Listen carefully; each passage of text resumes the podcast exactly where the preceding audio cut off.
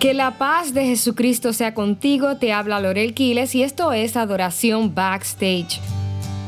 Creo que todos nosotros hemos pasado por la frustración de estar en un lugar con el cual nunca soñamos, por el cual nunca trabajamos. Quizás ese lugar pueda ser un empleo que nunca pensaste ni quisiste tener. Estudiaste toda una vida para una carrera que ahora no estás ejerciendo. Estás en una casa que no parece a la casa que dibujabas cuando pequeño, cuando pequeña. El matrimonio en el que estás no es el que imaginaste. El ministerio que ejerces parece nunca despegar.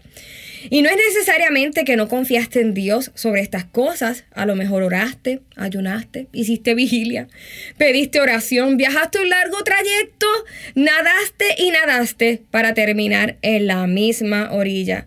¿Has escuchado ese refrán que dice tanto nadar para morir en la orilla?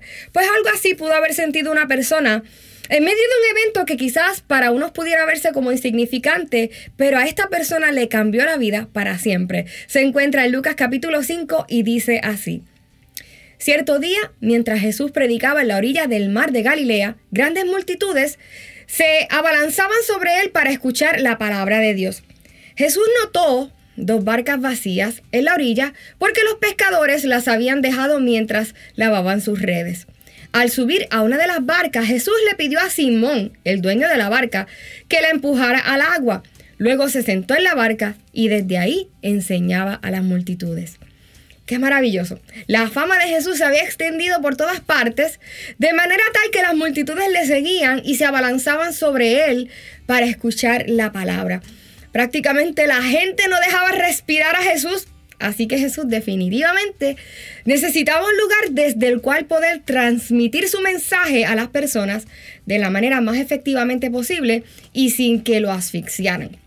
Y es entonces cuando él busca y nota que en la orilla había dos barcas vacías. Fíjense que aquí la Biblia dice que Jesús notó que había dos barcas vacías, lo que quiere decir que no era algo tan evidente y que en el lugar muy probablemente había otras barcas. Sin embargo, él notó que de entre todas las barcas había dos vacías y una de ellas era nada más y nada menos que de Simón, a quien después él llamó Pedro, nuestro amado Pedro. Y fue precisamente esa la barca que Jesús decidió usar para predicar a la multitud. ¿Y cuántos no quisiéramos que Dios nos usara de esta misma manera? ¡Wow! Debe ser súper emocionante que Él use nuestros recursos de esta misma manera. Sin embargo, creo que a pesar de que nosotros pudiéramos sentirnos así, no era el mismo caso de Simón en un principio. Es cierto que Simón le prestó su barca a Jesús, pero por lo que luego nos revela el texto, estoy segura de que más que emoción en un principio, Simón se pudo haber sentido algo como que presionado. Fíjense que Jesús no le pidió la barca en ese momento, sino que él, se sentó sobre ella y le pidió a él que lo empujara. Yo no sé cuántos de ustedes han trabajado en restaurantes que cierran a las 11 de la noche y justo a las 10 y 30 llega este grupo de gente en especial, el grupito de la iglesia, el grupo de la iglesia de jóvenes, uh, de salir del culto a comer. Ay, ay, ay, ay, a mí me ha tocado ser parte de este grupo y siempre noto la cara del mesero cuando llega todo este chorro de gente y a mí me da pena. Ellos tratan de servir lo mejor posible, pero saben que si este grupo llegó a las 10 y 30 al restaurante, lo más probable saldrán de ahí pasada la medianoche. Pues ahora imagínense a Simón. En el momento en que Jesús le pide la barca, él venía de toda una noche de tratar de pescar. Él estaba cansado, él no estaba acabadito de levantar y de abrir las redes. No, no, él ya estaba recogiendo todo para irse. Él debía estar sonoliento, frustrado, como decimos en Puerto Rico, apestado de la vida. Debía estar de mal humor si tenía hambre y sueño. Y amados hermanos, el peor estado en el que tú te puedes encontrar a una persona es con hambre y con sueño. Y creo que muchas personas aquí se pueden identificar con eso. Ahí está Simón cansado y con hambre, pensando en irse a dormir, cuando de repente viene este hombre con un montón de gente escandalosa detrás, a pedirle un favor. Hey, tú puedes empujar la barca, tú me la puedes prestar. Hey, me puedes preparar una mesa para 40. Y amados, esto no era solo prestarle la barca a Jesús, sino quedarse hasta que Jesús terminara de usarla. Y de la misma manera en que un mesero o un manager de un restaurante no solo te prepara la mesa y se va, no, no, así mismo eh, tuvo que hacer Simón. Él tuvo que volver a preparar la barca y esperar hasta que Jesús terminara de hablar y atender a toda esa gente. Ahora, contemplando este escenario, podemos ver que lo primero que Dios quiere enseñarnos es que para manifestar la vida de Cristo en nosotros, será necesario que primero estemos vacíos. Se dan cuenta de que Jesús no hubiese podido usar la barca de Simón a menos que estuviese vacía. Todos nosotros, y sobre todo los que hemos creído en el Señor, queremos tener éxito, queremos la barca llena de provisiones y de bendición, y que con eso que tenemos ahí Dios nos use. Pero muchas veces Dios hará todo lo contrario.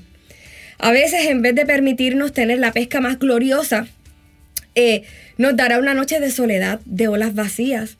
Dios permitirá que quedemos en una aparente ruina, en un vacío. Permitirá que estemos toda la noche sin pescar porque Él sabe que a la mañana siguiente Jesús necesitará una barca vacía en la que pueda moverse y actuar libremente. Yo he descubierto, por ejemplo, que los momentos en que más he visto la gloria de Dios en mi vida son esos en los que más vacía me he sentido. Cuando ya no me quedan argumentos, cuando ya siento que no tengo ni palabras para expresarme delante de Él, cuando no puedo ya ni verbalizar cómo me siento, entonces viene la ternura, la revelación de la palabra de Dios a mi vida, el poder de su espíritu sobre mí, justo como si Él estuviese esperando precisamente que yo me quedara vacía para entonces actuar. Y quizás es algo que Dios quiere enseñarte y hacer contigo hoy. Por otro lado, seguramente en un inicio Simón habrá pensado que Jesús usaría la barca para, para también pescar. Él dijo, oye, empuja la barca. y quizás él pensó, pues mira, a lo mejor él va a pescar, no sé, pues se la presto. Si no, esta gente me mata. Jesús pidió la barca para bendecir a la gente en la orilla, no era para pescar en lo profundo. Y hoy también Dios quiere enseñarnos que antes de llegar a las profundidades que Él desea llevarnos, necesitamos aprender la misericordia y el amor en la orilla que antes de usar tu vida para beneficio propio, es para beneficio de los demás. Yo he visto a mucha gente que se catapultan en sus carreras, en sus ministerios, sin entender este principio. Y entonces hacen imperios para ellos mismos, bendiciones para ellos mismos que eventualmente se hunden ¿Por qué? Porque ninguna barca que no haya sido probada en la orilla podrá ser enviada a las profundidades. Mírenlo aún de forma literal. Tú navegarías en, una barca que no haya sido probada primero en aguas menos profundas, que no haya sido revisada si tiene alguna abertura, ¿verdad? Algún liqueo, que, que no haya sido probada en el peso que puede soportar. No. No pretendamos alcanzar alturas y profundidades en Dios si no somos capaces de amar y entregarnos en la orilla por amor a otros de caminar al paso de fe de otros. La gente en la orilla representan personas en nuestra vida que tienen mucha necesidad y por la cual muchas veces nos vamos a sentir a paso lento, porque caminamos, esta gente como que en su fe y en su entendimiento es más lento, pero es necesario que nosotros aprendamos ese paso. Esa gente por las cuales muchas veces sentiremos que pausamos nuestros planes y sueños. Y hoy Dios nos dice que muchas veces permitirá que esto sea así. Permitirá que sientas que tus planes se han retrasado permitirá que sientas que te sientes estancado, eh, que no avanzas. Pero no es que no avances, es que Él necesita que aprendas a amar en la orilla, que aprendas a ser agradecido en la orilla, que aprendas a servir en la orilla para entonces ser capaz de recibir de Él en las profundidades. Miren lo que dice la Escritura. Cuando Jesús terminó de hablar, le dijo a Simón, ahora ve a las aguas más profundas y echa tus redes para pescar. Y dice la escritura que esta vez las redes se llenaron de tantos peces que comenzaron a romperse. Quizás hoy te sientes solo, sola. Quizás acabas de terminar una relación de años que te dejó en la ruina emocional, en un vacío emocional. Quizás sientes que estás en un limbo financiero, en el fracaso total a nivel profesional. Y yo te digo que quizás es precisamente lo que Jesús está buscando para revelarse a tu vida y a la vida de otros. Y hoy Él te dice, hey, ¿me prestas tu barca? ¿Me dejas entrar? ¿Me dejas a mí dirigir tu vida ahora? ¿Me podrías confiar tu vida, tus relaciones, tu economía, la dirección de tu carrera, de tu ministerio? Gracias Padre por Jesús, porque Él es el único capaz de llenar todos nuestros vacíos y usarnos en el peor momento de nuestra vida. Hoy te ofrecemos nuestra barca vacía para que la llenes de ti, para que la uses como tú quieras. Úsanos como quieras para bendición de otros. Y prepáranos y poder llevarnos contigo entonces a las profundidades. En el nombre de Jesús. Amén. Te ha hablado Quiles y yo te espero en la próxima edición de Adoración Backstage.